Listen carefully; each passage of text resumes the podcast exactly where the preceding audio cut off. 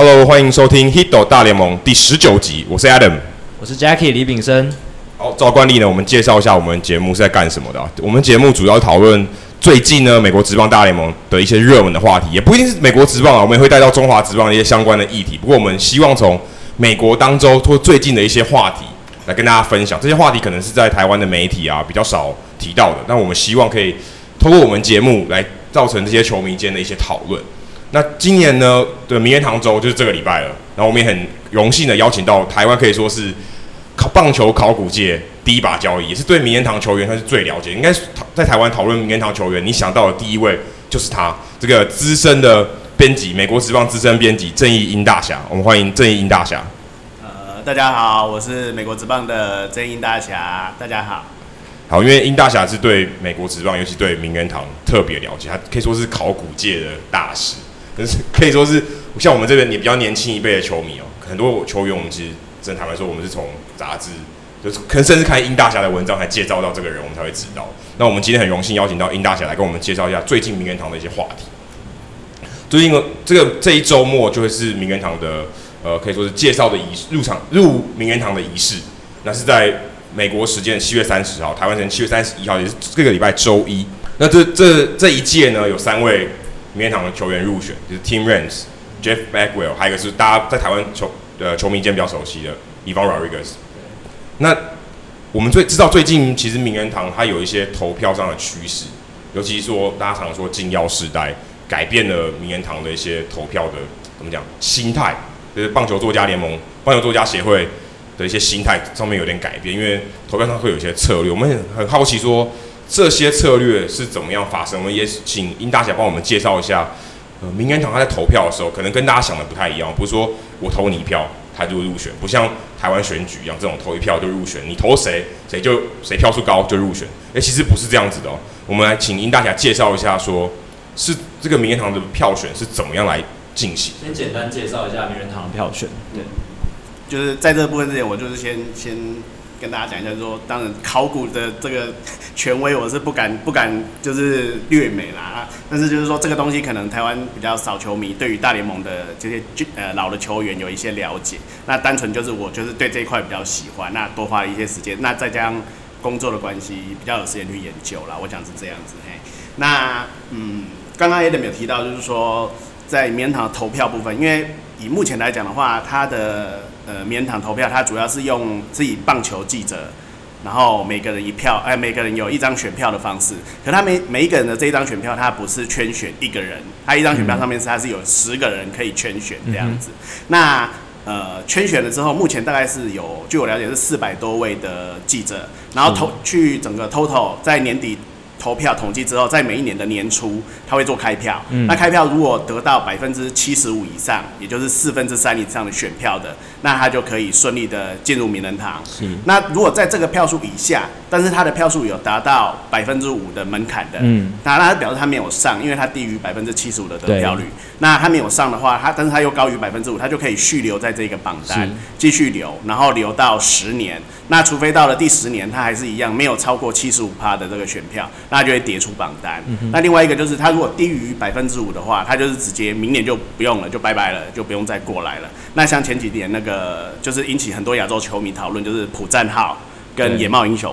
他们都是不到五趴就被踢出榜单。那当然对。呃，亚洲的球迷来讲，他会觉得说，哎、欸，为什么他是开创这个韩国进军美国职棒大联盟先锋，或者说，呃，开创日本进军美国职棒大联盟先锋的这个球员没有进，所以当时引起了很多探讨。所以原则上，在票选的部分，其实淘汰的部分这个机制其实还蛮蛮蛮残酷的。那至于呃进入门槛的这个标准来说，可能比起其他职业运动的名人堂又稍微呃要严苛一点。对，其实四分之三其实蛮严苛，就等于四个人里面你要有三个人。都投这个票，其中一个人不投，那你才有办法呃可以进这样子。所以大致上票选机制是这样。那不过因为这几年刚刚 Adam 有聊到禁药世代的问题，嗯、那因为前几年禁药世代的球星，他的数量其实很多，就是像比较早进入的，就是 McGuire 跟 Sosa 嘛，哈，他们两个人，然后后来陆陆续续 Barry Bonds，然后 Roger Clemens 他们进了，那所以有一度就是造成这个票选的名单涌塞，因为很多人就变成说他卡在他超过了五趴。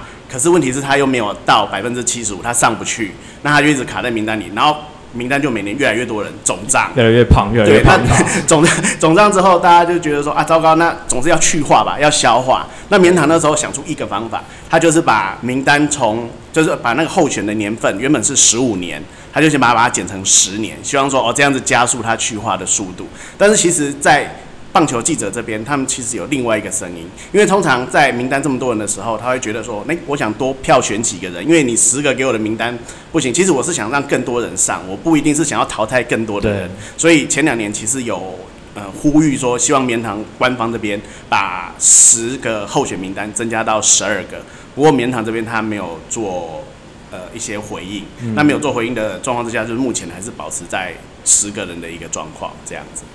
十个人的话，就感觉好像会有一些人变成遗珠了嘛，就是会因为有一些人他只有十张圈选空间的关系而被牺牲掉了。是是，没有错。对。那我们刚刚也谈到，就是呃，名人堂的候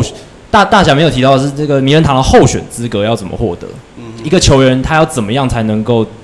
获得投票，就是被被投票权？嗯，名人堂资格呃。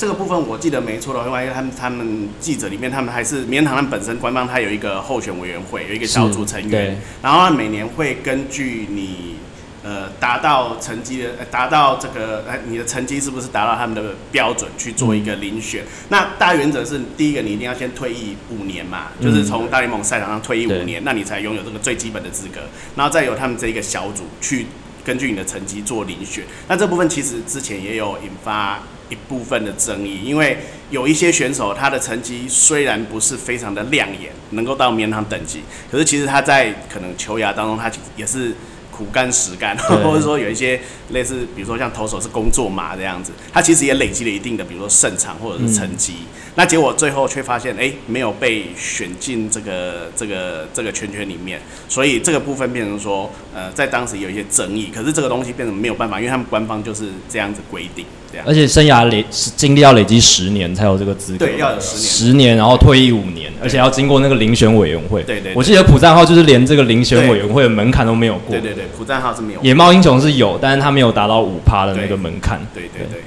那大侠觉得禁药时代的这个问题啊？这些像 Barry Bonds、Roger Clemens 这些有名的禁药时代的球员，未来会入选名人堂吗？现在他们好像有得到一些支持了，嗯，那个得票率慢慢往上增，今年是五十几趴了。是，那大家觉得接下来几年他们会有可能入选吗？也就是说，某种程度上被洗白的这种感觉。嗯，嗯，以他们目前的状况，我们先看票选的趋势来讲好了。他们这几年的投票，因为通常以金腰球星，他在三五年前的部分，他们可能得票率大概二十趴、三十趴。可是他们这两年，他是直接一年一个十趴往上跳。Roger Clemens 跟 Barry Bonds，他们两个的得票数几乎是差不多的。然后，呃，前年我记得是呃三十，去年是四十趴，今年是已经突破五十趴了。他们两个人还有五年的机会，就是如果你按照这个比例来算，你要到七十五，在这个五年当中是是蛮有机会，是有那个可能性的。对，那聊到就是说他们最后到底有没有机会进入，我可能就是要聊一下，就是说可能这几年名人堂他在票选上面风向有一个很大的改变。那改变大概分成两个阶段，比较明显的部分，第一个是发生在呃前年，其实也就是去年那一届的票选。那那一届的票选，原本名人堂的记者大概他大概是有五百多个人拥有这个投票权，可是去年的时候，他整个一下子删掉一百零九个人，其实大概是四分之一到五分之一的比例。那他删掉的是什么类型的人？他删掉的是你已经超过十年你没有写棒球的记者，因为我们知道体育记者他有时候写的东西很广泛，他不见得不见得是呃主要是跑棒球线，他可能有跑其他的线。那有些记者他是因为当年他跑了棒球线，但是他现在已经没有在写棒球了，根本他也是做别的事情。或者到别的行业的，所以他就把这些人给踢掉。那可想而知，这些人他是比较年纪比较大一点，对，年纪比较大，老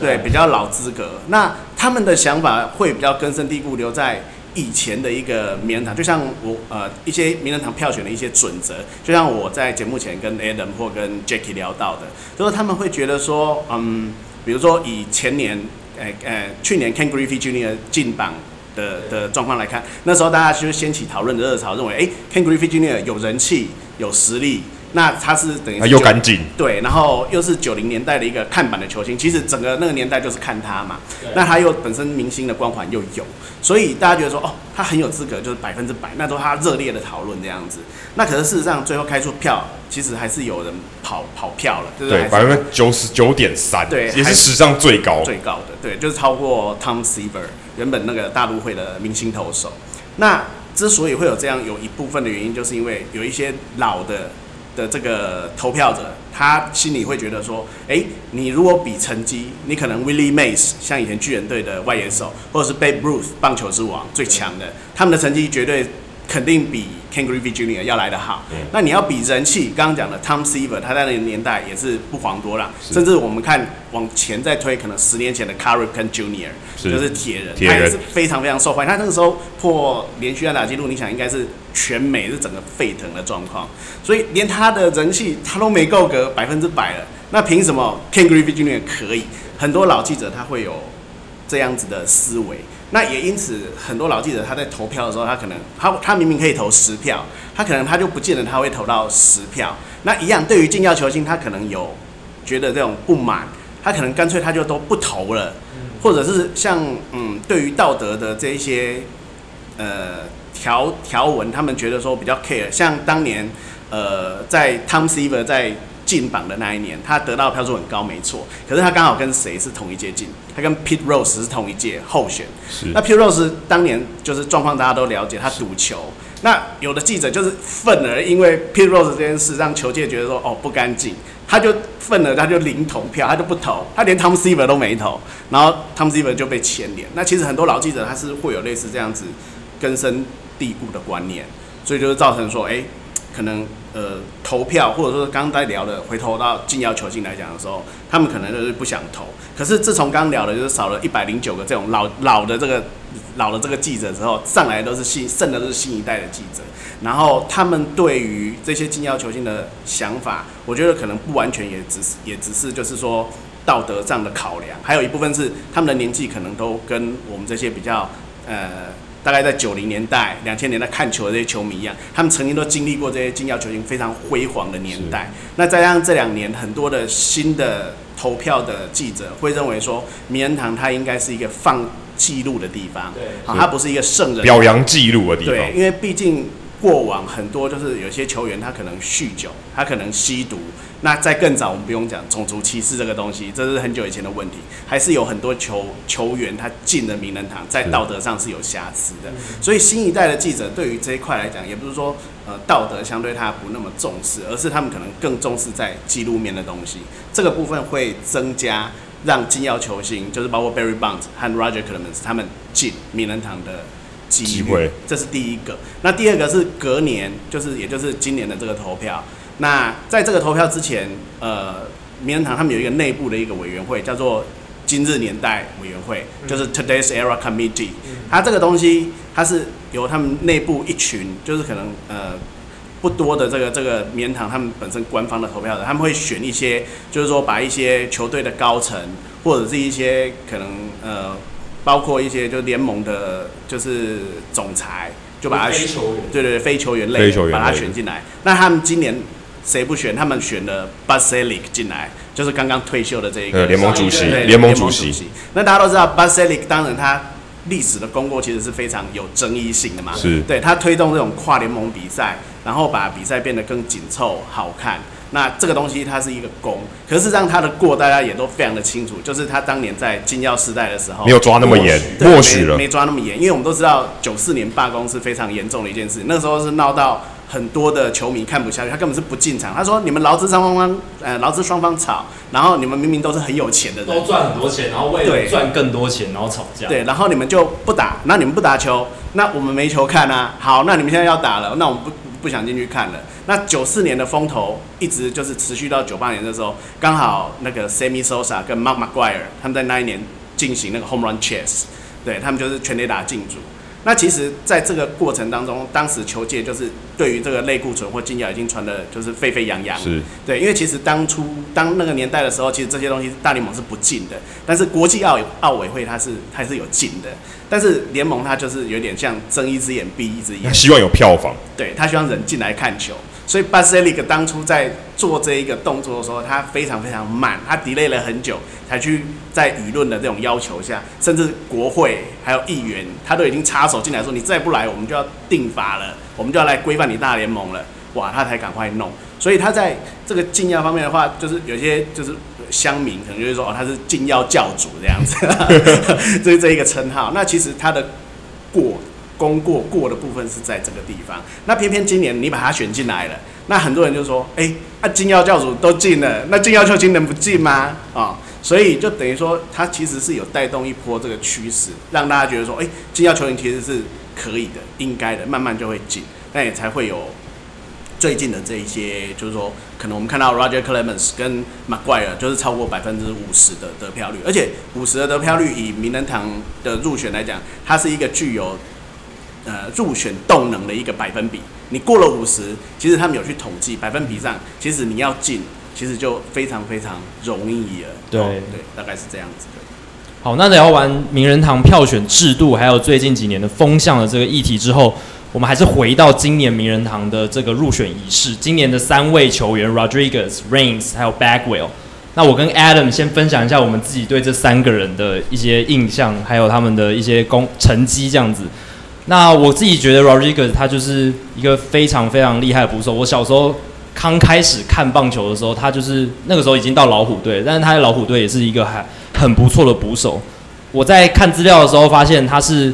大联盟史上。接捕场次最多的捕手，超过两千四百场，这是相当厉害，代表他这个不止成绩够好，能够持续留在场上，他身体也够强壮。捕手是一个非常对身体要求非常高的一个职位，那你能够待那么久，又没有那么多的受伤的情况下，蹲那么多场比赛，我觉得是很屌的。那接下来是 Team rains team rains 他就是呃，其实我在看球的时候他已经没在打了，早早就没在打了。但是呢，在阅读一些资料或看一些影片的时候，可以发现他真的是仅次于 Ricky Henderson 的开路先锋。大家都说 Ricky Henderson 是大联盟史上最强的开路先锋。Team rains 其实也不遑多让，他在巅峰时期的时候，不止盗垒好，速度快，也很会上垒。那接下来就是 Bagwell。Bagwell 的话，我觉得我在阅读资料的时候最印象深刻的就是他小联盟时期被交易的故事，因为他从小到大都是红袜迷。他家里的人也是非常疯狂的红袜迷。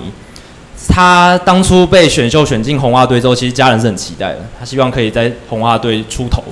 没想到却在就就快要升上大联盟的时候，被交易到了太空人。那时候其实他们家跟他自己都非常的失望，可以这样说。结果反而在太空人打出这么好的成绩，然后一路打到退休，成为太空人史上一个很厉害的球星。所以我觉得这三个球员。我觉得都有他们的独特之处。然后 Bagwell 最令我印象深刻的就是他的打击姿势，就是这种蹲马桶的打击姿势。我小时候在玩那个电玩的时候，就觉得那个姿势实在是非常特别。那接下来 Adam 来分享一下。其实 Bagwell 的打击姿势应该是所有像我们这个年代看棒球的人，除了 Great Counsell 以外，应该就是最容易辨识的。Great Counsell 是一个火把型的那种，对，那种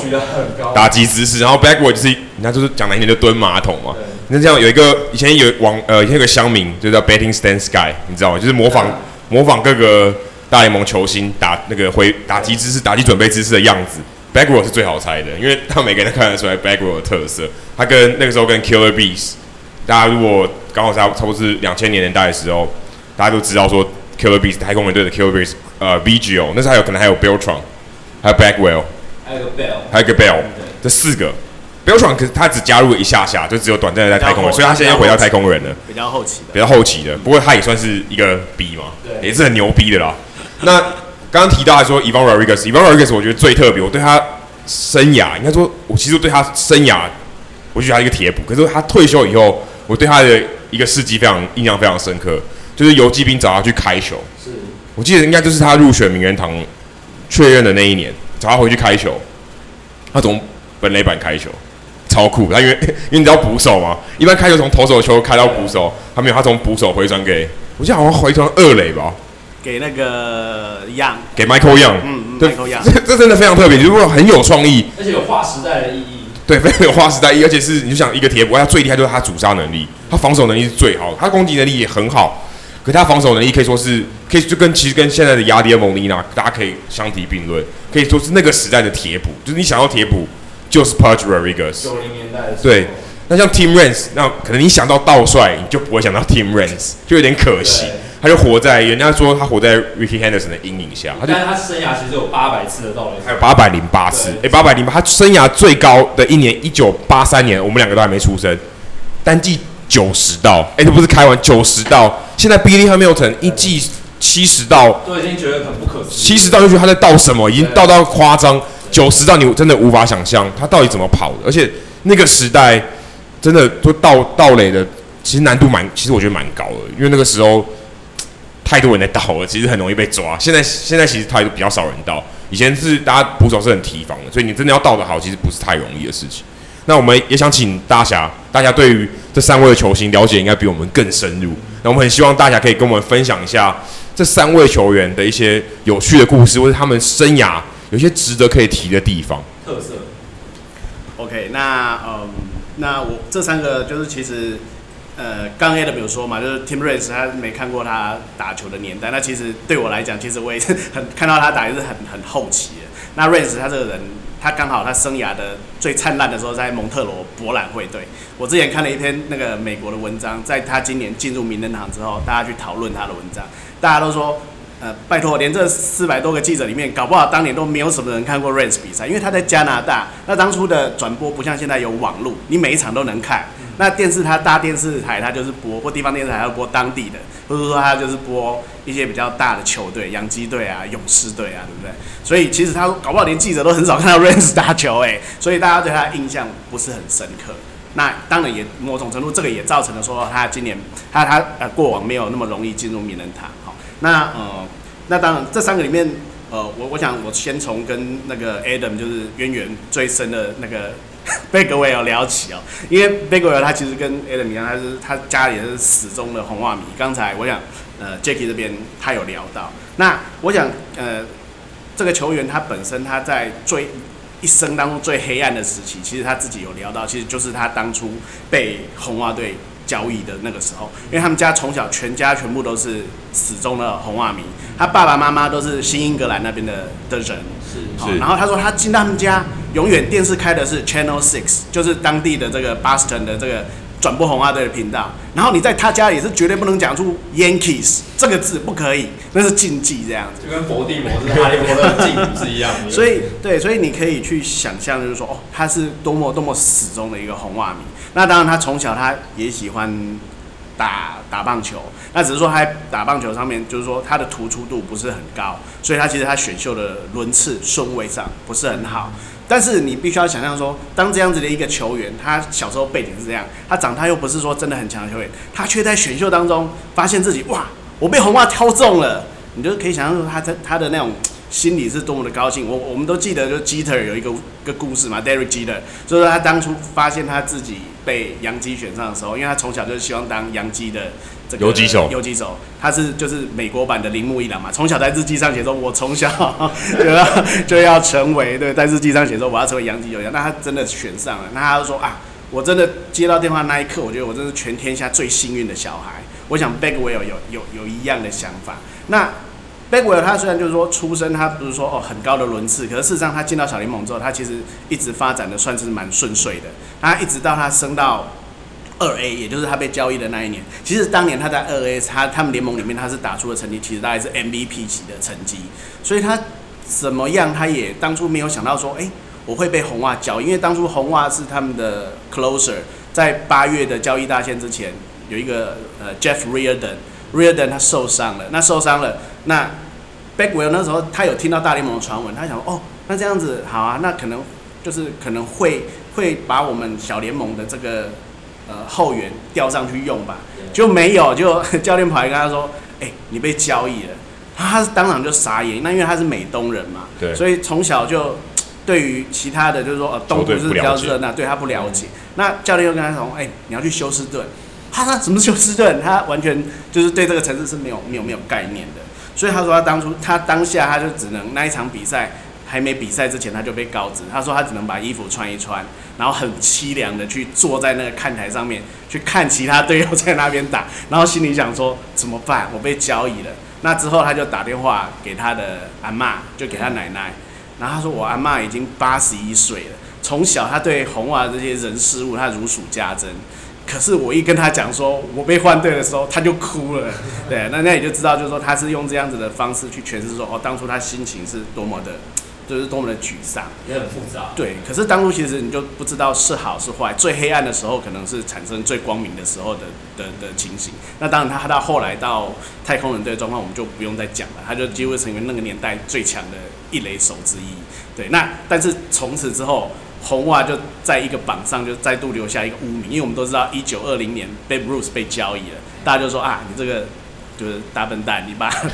棒球之王给换到洋基，结果我们自己没冠军拿，还对方一直，然后对方一直拿冠军。那在这个之后又来了一个 Jeff Bagwell，对，你把他换走了，你把一个名人堂的球员就这样换走，那换回来的打工的后援投手 Anderson，对他只投了那一个。球季其实他之后其实是还有控制权的，可是偏偏那个时候，呃，球坛它有发生一个共谋的事件，就是所有的球团老板他们故意压低自由球员的薪水，就比如说，好比说你今天已经是自由球员了，那你来找我，然后我给你报价，可是我故意报那种市场很低很低的薪水，低到不可思议，让你觉得说，哎，啊怎么这么低？我只好回去跟我的母队在协商。那母队他因此就获利，他们是所有的老板之间，对对对，他们有共识，对，那有这个共识，所以导致那一年 Henderson 还可以控制，可是问题 Anderson 还可以控制，可是问题是那一年发生这共谋事件之后，被大联盟就是罚说老板你不可以这样子，那当初有涉入的签的这些球员约全部都不算，所以 Anderson 就因此变成 FA，他就 他就跑到别队去了，所以你用一个名人堂球员去换了一个，就是只帮你投了。这个球季尾端还有季后赛几场比赛，而且隔年 Bagwell 上了大联盟，就拿了新人王。对，这个真是化悲愤为力量的最大的一个代表。对，所以呃，Bagwell 他之后就上。那嗯，我们刚有聊到说，Bagwell 他本身他是那个年代其实几乎是最强的一垒手。他特别之处在于说，他本身除了长打，他有 power 之外，他有打点之外。第一个，他速度还很快，那他所谓快当然不能跟腿哥比啦。刚刚那个 range 就可能八九十道，这不可能。但他平均就是可能还是有大概三十道、二十道这样的这样这样子的记录。那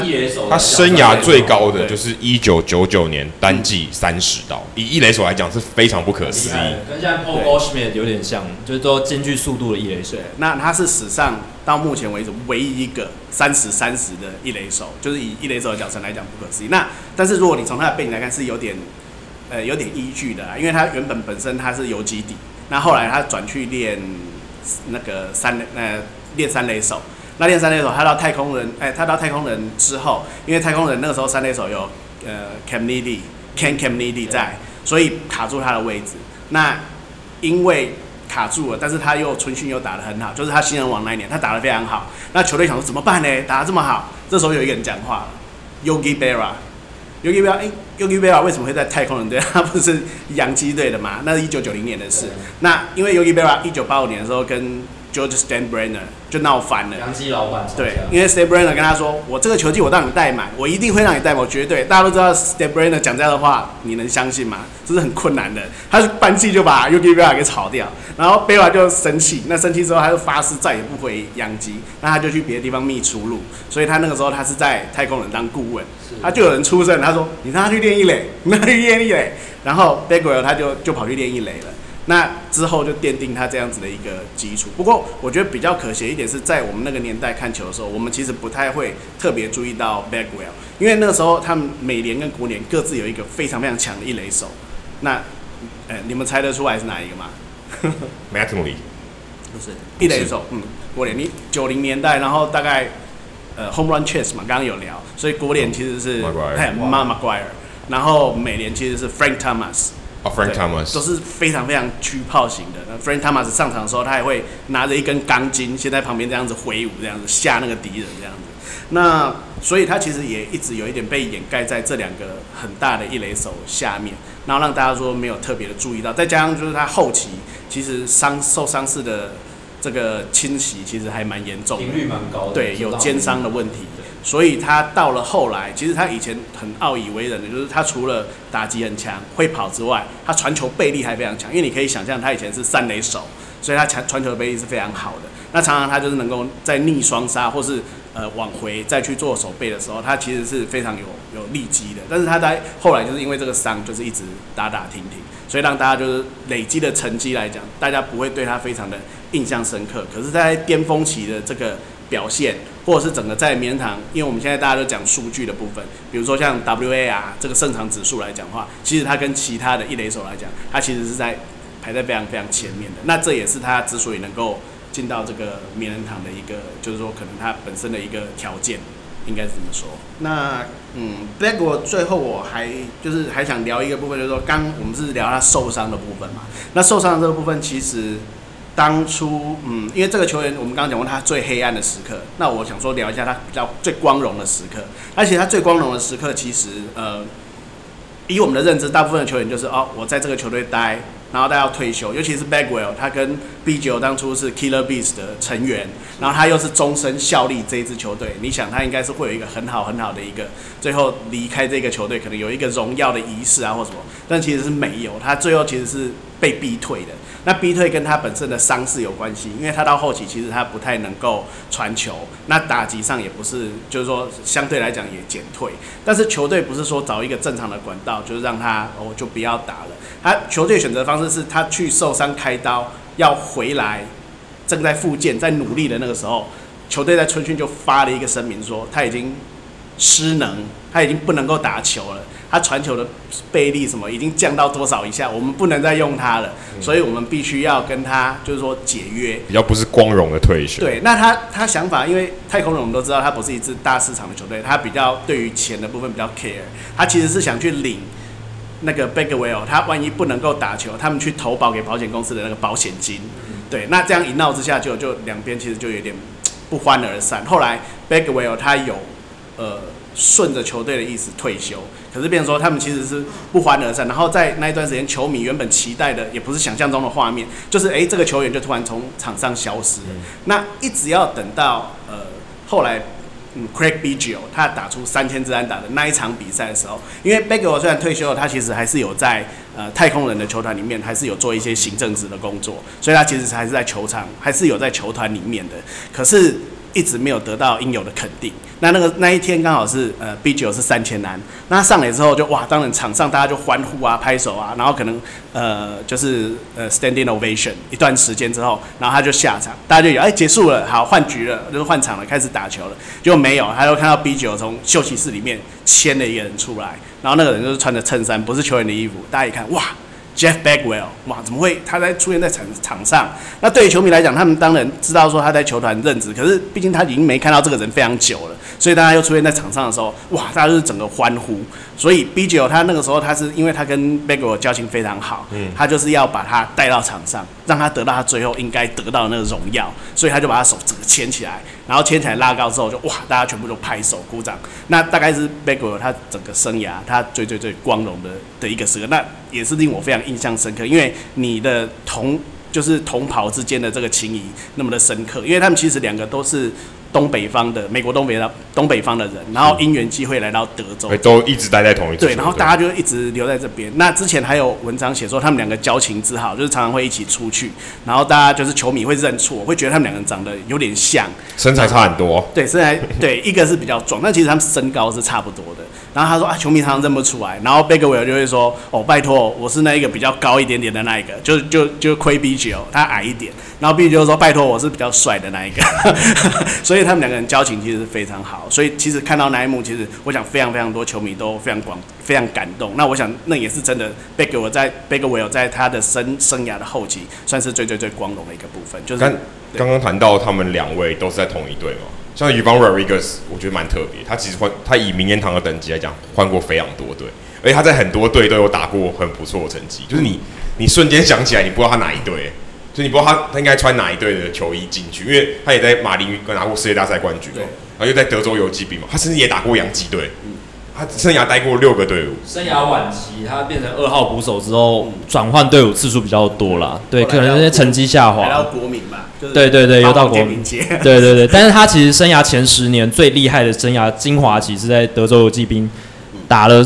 十年的时间，超过十年的时间。对，那不知道大侠对 Ivan Rodriguez 有什么想要跟听众分享的？嗯，那。再来，我们如果聊到 IRA 部分，就是说我在聊到这个之前，我想就是说，就是也是问一下，就两位，我可能问 Adam 比较清，因为 Jacky 他有时候会读我的文章，他了解，就是说，呃，今年呢、啊，今年在那个明星周的时候，不是有一个那个拉丁传奇致敬的一个桥段，你还记得。好，就是赛前他请了呃七个拉丁的选拉丁美洲的选手，好，那这七个选手就是呃里面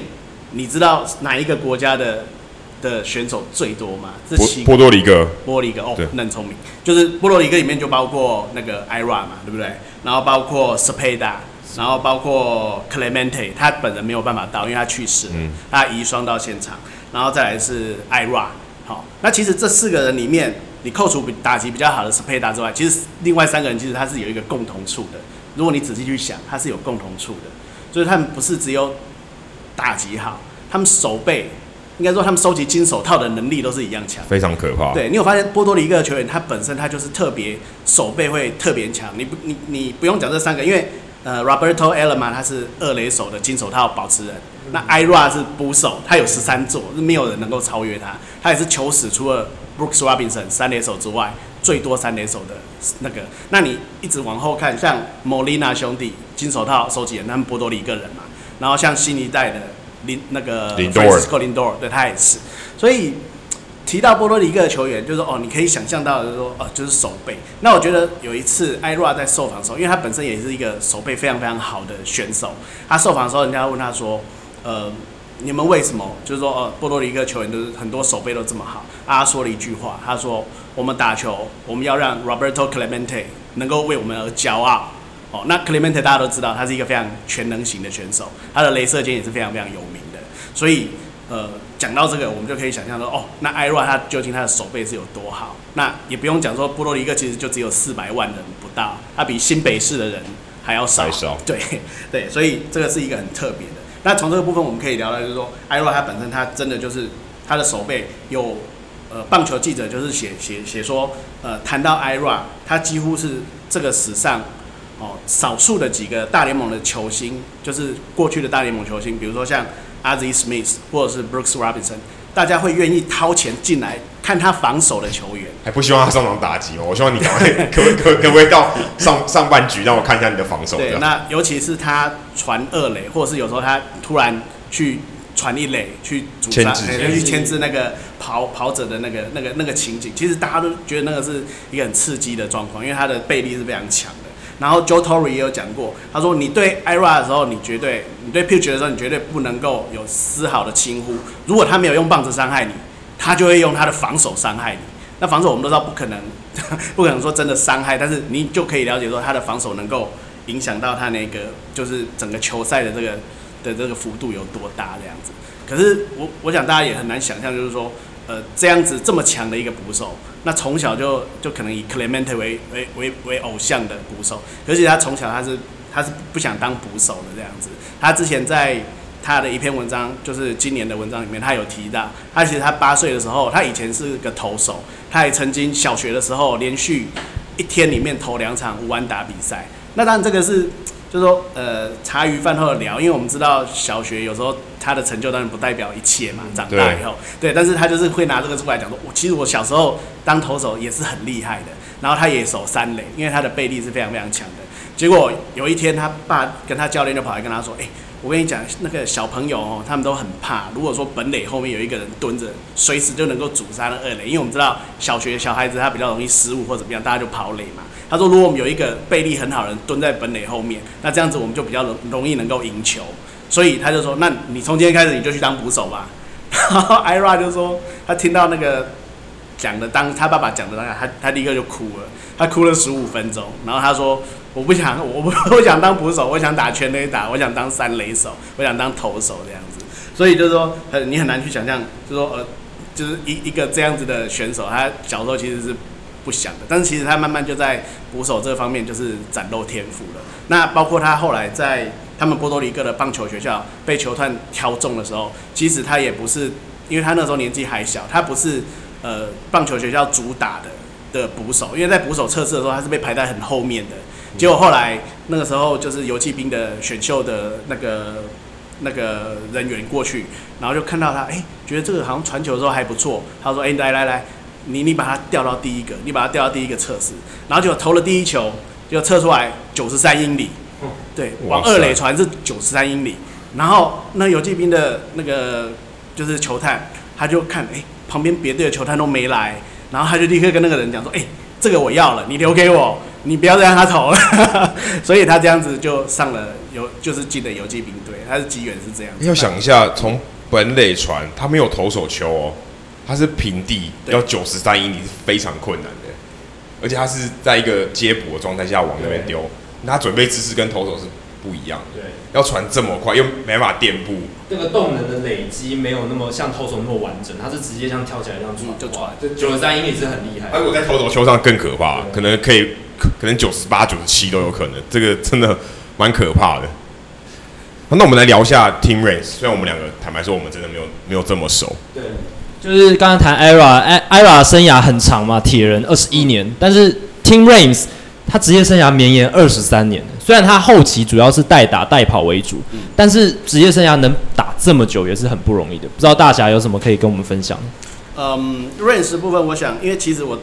真的自己看他打球的机会也也没有很多。那其实大概就是像刚才 Jacky 这边讲的，嗯、其实呃，我们都知道数据界的大师、统计大师 Bill James 是哦，他就是他评论出来的东西，大家通常就是说觉得就是给予很崇高的敬意，而也是认同的。那他曾经说过一句话，他说呃，如果你说 Ricky Henderson 是天下第一棒，他就是史上最强的开路先锋的话，嗯，那 Tim Raines 他就是第二名，他他是第二名，他。没有其他史上任何的第一棒或任何的腿哥能够超越他。那这一点其实，当然 Raines 他的生涯不是那么的长，成绩也不是那么的亮眼。可是你光从盗垒率来看，他其实是生涯如果呃超过四千个，我记得是四千个打数的话，他是所有里面盗垒率是最高的，史上比起上古神兽，可能我们。呃，印象深的可能 Ty Cobb，嗯，然后或者是 Billy Hamilton，就是以前的那个 Billy Hamilton，对，不是现在这一个。那甚至说比较后来的 Lou Brock，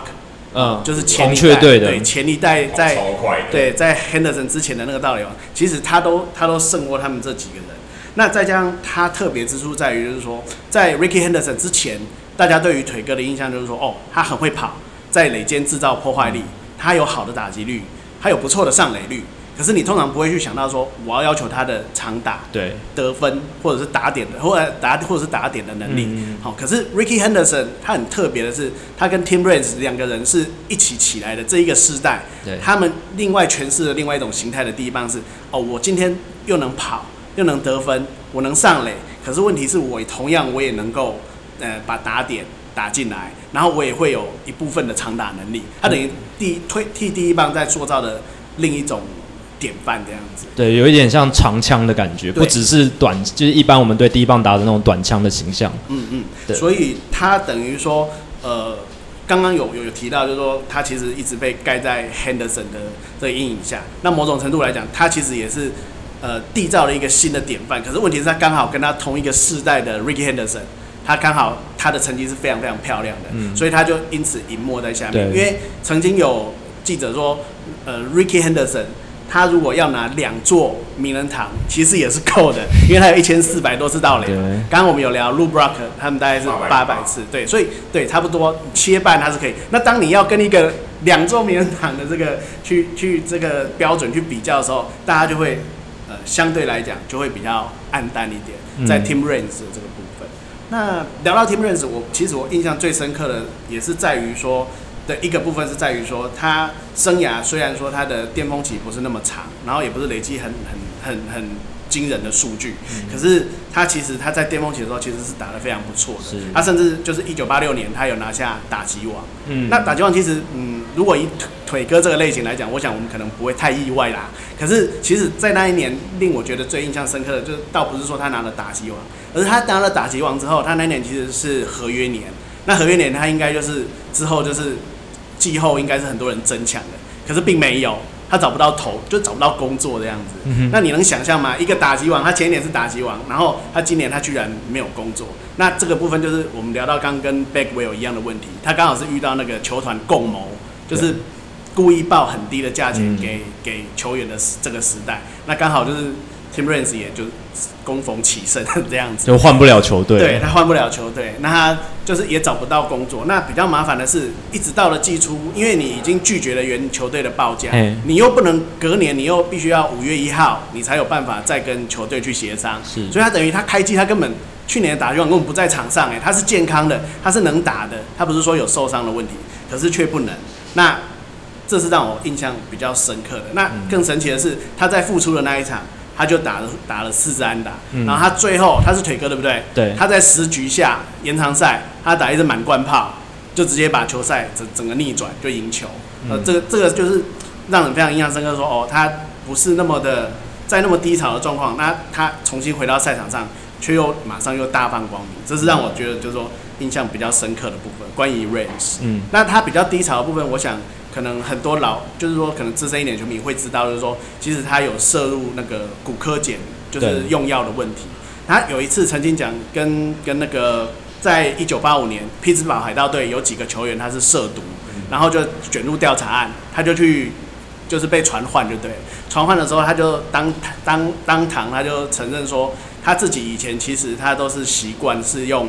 呃那个滑垒的方式进垒，因为滑垒的话，他是。速度很快的话，比如说他滑上二垒，马上可以站起来之后，如果有空隙、有机会，他也可以往三垒冲。所以他以前都习惯滑垒。可是因为他自从后来吸毒，他会在他后面的那个球裤的口袋会放古柯碱，因为他赛前吸、赛后吸，他一局一局中间休息，他也 他也会吸。所以他就承认说，其实是因为这样子，所以他就改成用头部扑垒的方式这样子。所以他是有经历过吸毒的这个问题。不过呃。好在就是说，他其实也一年之后，他被发现之后，他其实他就是很快就去加入乐界。那在一九八五年那一次的传唤，他后来其实也是被判是没有罪的。嗯。所以他其实之后等于有帮自己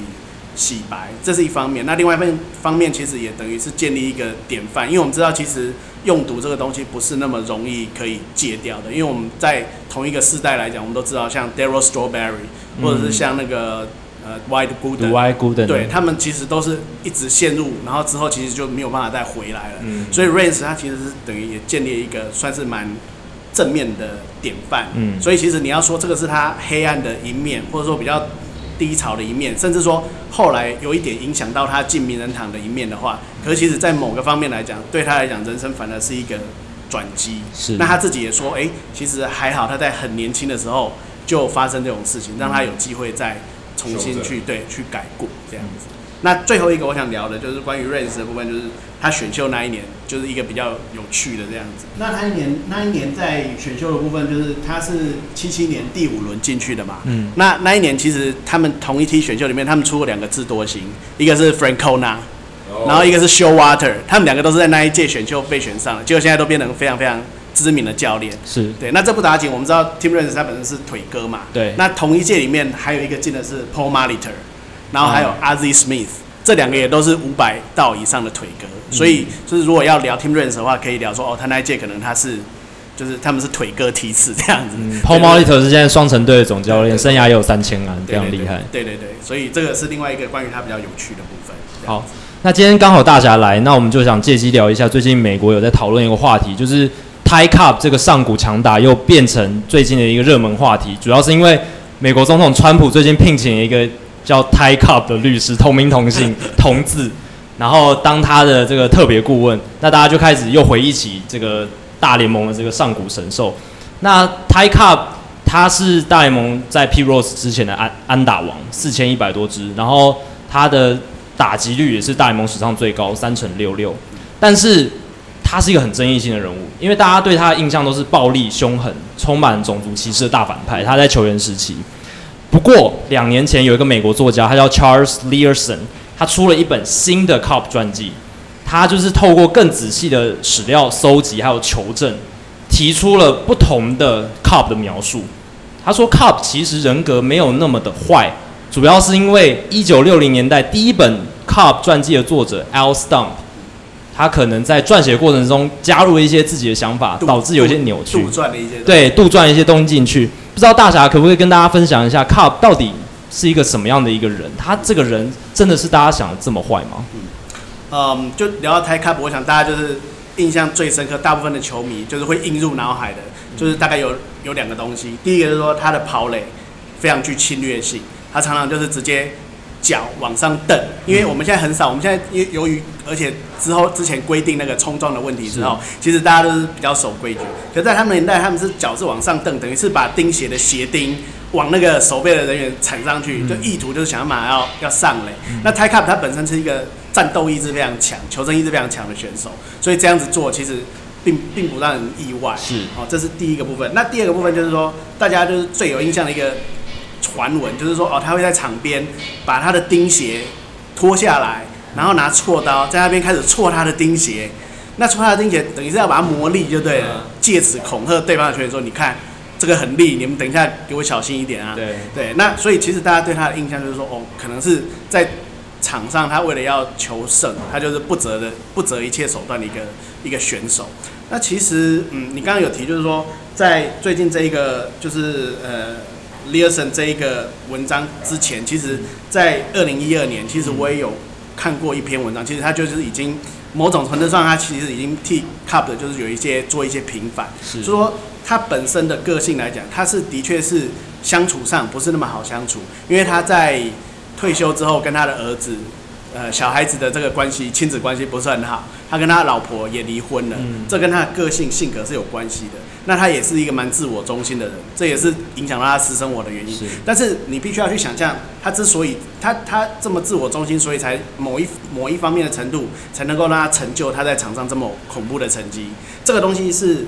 呃，包括他没耐心的这些东西，他是一些场上他成功的一些要件，所以不能完全去。抹灭，那也不能完全说这个东西就是不好的。嗯、他对他亲近的人也的确是不好。嗯、可是事实上，他以他所受的教育，因为他是在南方长大的，他他的呃父亲他是一个，就是说他好像也是一个校长，也是一个议员这样子。嗯、所以其实他从小受到的要求其实是非常严格的。是，一直到他父亲希望说他不要打球去念书，因为 Ty Cobb 以前很聪明，他念书成绩很好，嗯、可是他就是热情，他是想放在球场上。所以等于说他嗯后来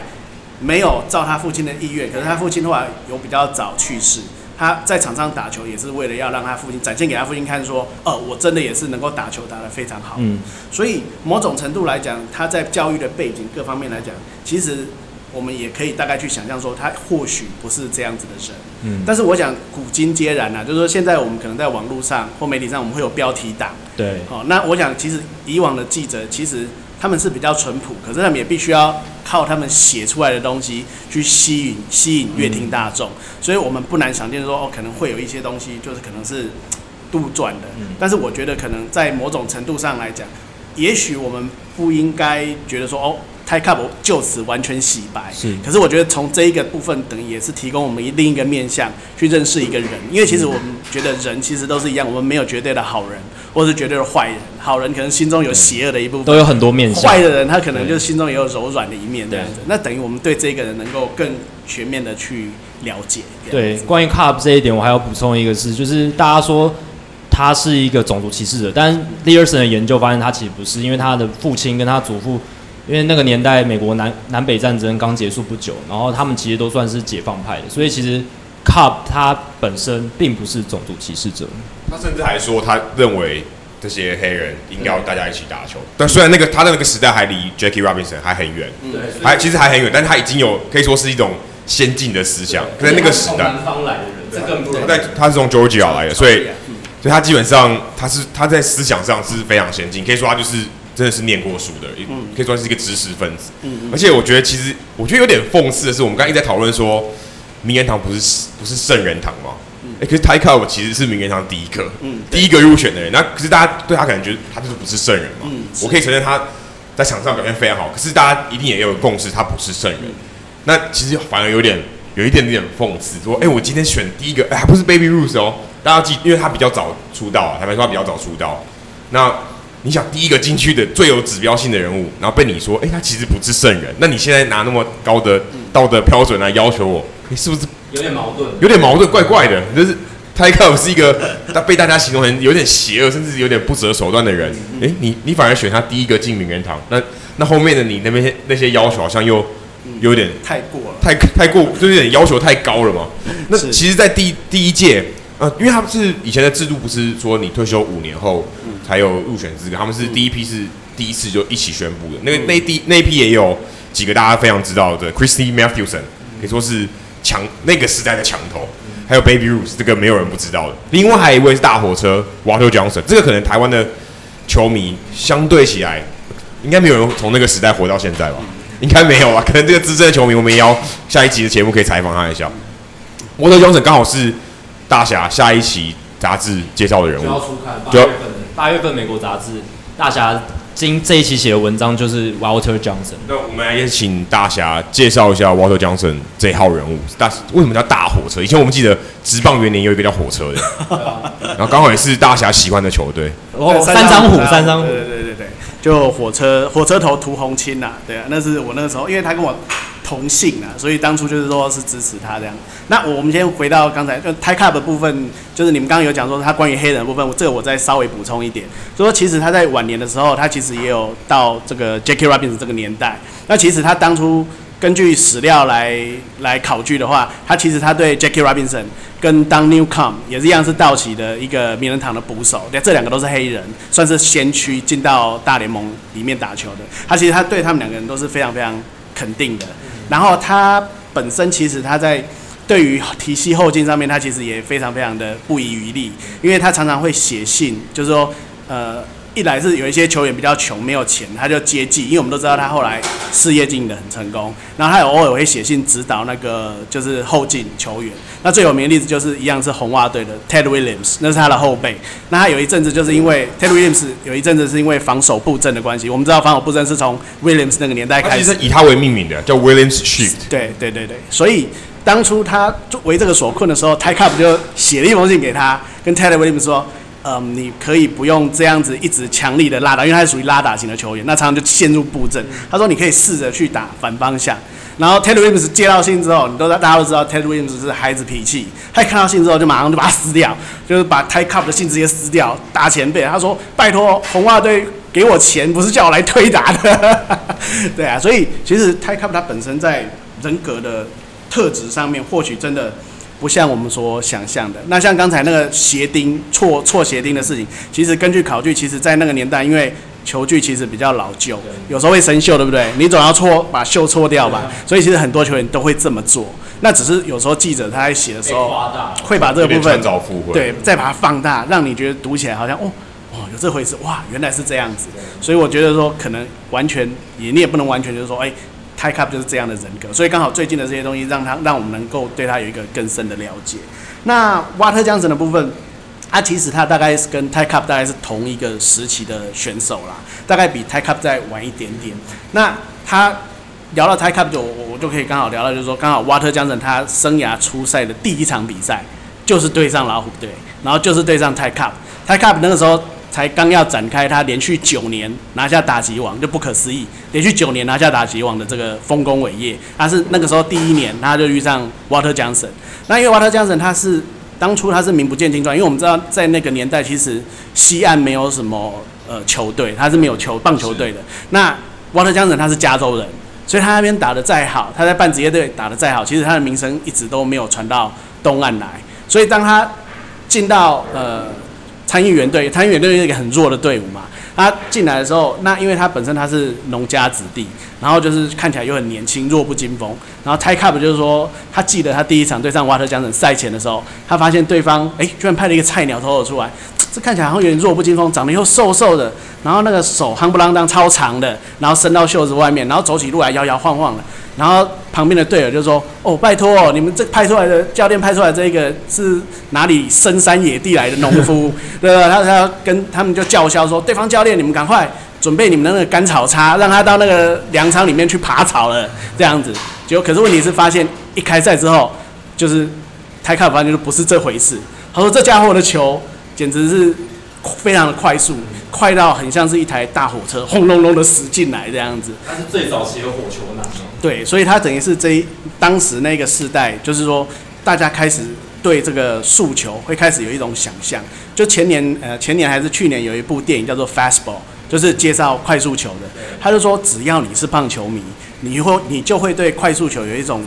因为吹到极限，在极限那种有不断的想象，从以前的火球男一直到最近就是 Chapman，好这一个世代的上来，我们每次看到快速球的时候，我们就会不禁的去想象说，他究竟能够把球再飙多快？那史上第一个人能让选，就是能让球迷有这个感觉的。就是 Walter Johnson。那当年由于呃，当时其实飞机还不普遍，然后飞机的速度其实当初还在发明当中，飞得比火车还慢，所以当时全世界最快的速度的交通工具其实就是火车。所以 Walter Johnson 他本身的绰号也是也是这样子来的。对，所以这是 Walter Johnson 这一个人。那另外他一个蛮特殊的地方就是他待在呃参议员队 Senators，他后来其实移到往西移了，他现在是双城队嘛，现在现在变成双城队。那其实他在当初的这个这个过程当中，其实 Senators 他是一个很很弱的队伍，那但是他也是就是一直不离不弃在那里一直待，待到他球雅的尾声。那甚至他中间还帮 Senators 就是拿了一座世界大赛冠军，就等于说他本身在人格的方面，那他本身也是非常有礼貌的人，因为呃，据说他在那个年代大家很就是投手很喜欢，就是说可能用口水球啊，或是投猎或是猎人头，就是往你头部的方向打，让你跌倒。就是重心不稳，不好打球，然后捍卫他自己的好球带。可是他说，Walter Johnson 从来不这样子做。他说，认为他认为这样子做是失去公平的这样子。然后 Ty Cobb 就开玩笑的说，所以我对上 Walter Johnson 的时候，我都会一直往本垒挤。然后他投过来他外角球，我就打他外角球，这样子。就是他的个性或脾气是好到这样，所以他等于也是那个世代的一个等于乖宝宝，或是优质形象的一个模范这样子。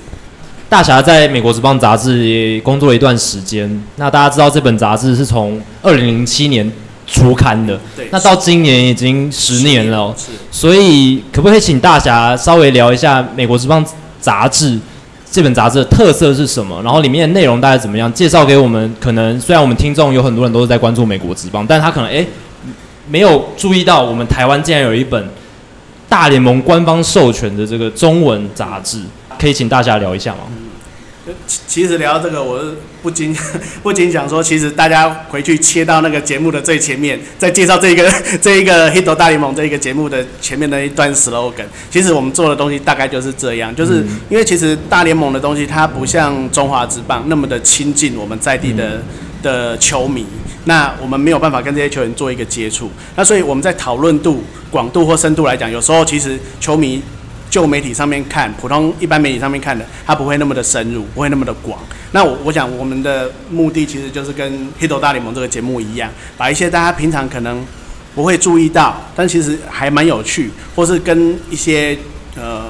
棒球的大联盟的一些文化相关有有有关的东西，或是一些历史的东西，再去进进一步再去介绍给这些读者。我想我们大致上的方向是这样子的。哦，那大侠这一次也很。慷慨的，或者说很好心的，要送给我们听众三本是新出刊的杂志，八月是八月份的杂志。那我们我跟 Adam 会在社团开启一个有奖征答的活动，那到时候就请我们的听众锁定我们的讨论区，那跟随我们的活动，然后回答问题，我们就会抽出三名听众，那获得我们这一期八月份的美国职棒杂志。好，那今天。哦，大侠跟我们聊了真的非常非常多名人堂的东西，然后也跟我们讲了很多球员的故事跟历史。今天真的是非常感谢大侠播控，然后来跟我们听众还有我跟 Adam 一起分享大联盟的考古历史。大家记得帮大侠打一下广告。哦，之前大侠出了跟曾公出了，还有曾佑嘉这个非常前辈出了一本《棒球惊叹剧二》。好，大家如果有兴趣的话，可以在网络上找一下，然后。在网络书店购买，或是你在一般的实体书店也都可以找到这本书。对，谢谢大侠。好，非常今天非常谢谢大侠来参上我们节目，谢谢，谢谢谢谢 Adam，谢谢 Jackie。最后我要说一下，那个阿布，我上我上广播了。接下来进行球场单元，Adam 今天要带我们去哪一座球场？哎、欸，我们要介绍球场，这个很特别，因为今年才改名，它叫 Guaranteed Rate Field，以前叫做 US Cellular Field，就是美国通信球场。这都是冠名的。对，其实白袜队的球场是。今年才改名，而且它原本叫 US Cellular，是美国行动通讯球场，在就是你知道 AT&T Park 那些都是一些什么电信商、通讯公司。可是今年的很特别，今年它改名叫 Guarantee Rate，其实被骂翻了，因因为它这个更名的这个听着名字 OK，保证贷贷款率。有点不 OK，听听起来听起来 O，因为念起来 OK，可是它的 logo 是一个往下的箭头，因为它需要那个 rate 贷款率下，就是利率下降。可是这在球场很不 OK，因为触犯到竞技了。下下往下的箭头很怪，很不吉利。吉利我记得我去看球的时候，那个小范还说，那刚好那时候宣布要改名。我说小范说怎么改这么难听的名字？然后那个 logo 这么不吉利。现在其实你到球场看得到这个 logo，所以也跟白袜队的战绩一样往下。而且那个名字念起来很拗口，我觉得 Guarantee 不好听啊，不好记。还有三个字 Guarantee Rate Field，真的，其实真的蛮特别的。它相较于同城，我刚才我们上一集在明尼苏达嘛，嗯，我在那往南边，因为上次我去看的时候，芝加哥还没，刚好白袜队没球赛。嗯哼，现在回到芝加哥，我们来看白袜队的比赛。其实这球场被同城的 Wrigley Field 整个压过去，但其实我觉得它非常有特色。它特色是那种很很怪的，怎么说？很真的很怪，因为你知道他以前的老板是 Bill Veeck，他其实也是当过小熊队的总管。是，他有做一些很多花招，以前像小熊队的长春藤就是他弄的啊，这种花招也他也弄的，很特别。那这个呃，他以前在 Comiskey Park，他们有一个 shower，在中外因为怕大家太热，有一个淋浴的，在露天淋浴的，因为怕太热。这个东西后来原本是在 Comiskey Park，就是白袜队以前的主场，后来在这个新的主场 Guarantee Rate Field 也有，在中外也，可是没人敢淋的，因为有点怪。现在有还有一个可以淋浴的地方，这很特别，也是球迷可以可以用的。我应该是还有水啦，只是我没有看到有人在在那边冲澡，因为很热嘛。有点现在向老球场致敬的。意味嘛？对，他就是他其实是真的搬过来的哦，他其实真的搬过来的，只是他现在是以前是在在中外野的外面，他现在是在一个 booth，在一个小亭子里面。那你还可以看到在中外野可以去看一下，有个应该全全美国三十个大联盟球场里面，只有他有 shower room，就是淋浴间，非常特别。真的。另外，大家想到白袜队的主场 Guarantee Field，Guarantee Rate Field，大家想到一定是那个看板，看板上面有几有六个风车，因为因为大家知道芝加哥是风城嘛。所以它那个风车是很特别的一个装置，就是它叫 Pinwheel，嗯它是一个像风车的形状，然后在那边转，然后其实现在已经是一个 LED 了，所以它可以它它可以显示其他的图案。是。那以前很特别，以前的这个 Scoreboard 这个积分板呢是会喷烟火的。哇哦！以前在它一九六零年代的时候就会喷烟火了。那那个球是旧的球场 Comiskey Park，那个时候就已经有这个积分板，后来他们搬到新的球场以后，这个还后来就拿掉了，因为后来这个就不见，可是他还是把那个像。喷烟火那个地方还是留着，只是它后来是放在积分板的后面再放烟火，这个也是很特别，是可以说是全大联盟最有特色的积分板就在这里。另外，大家如果去看球，其实刚才讲到这两个特色，其实白袜队的球场还有一个非常有趣的特色。如果你今天买最上层的票，你是不能到楼下的。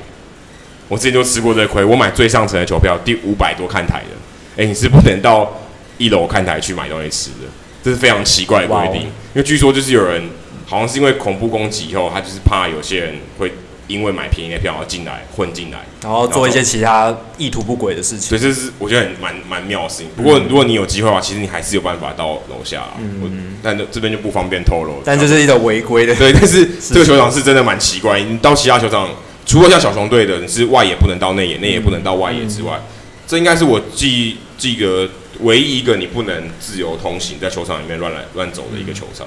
也算是蛮奇特的一个规定。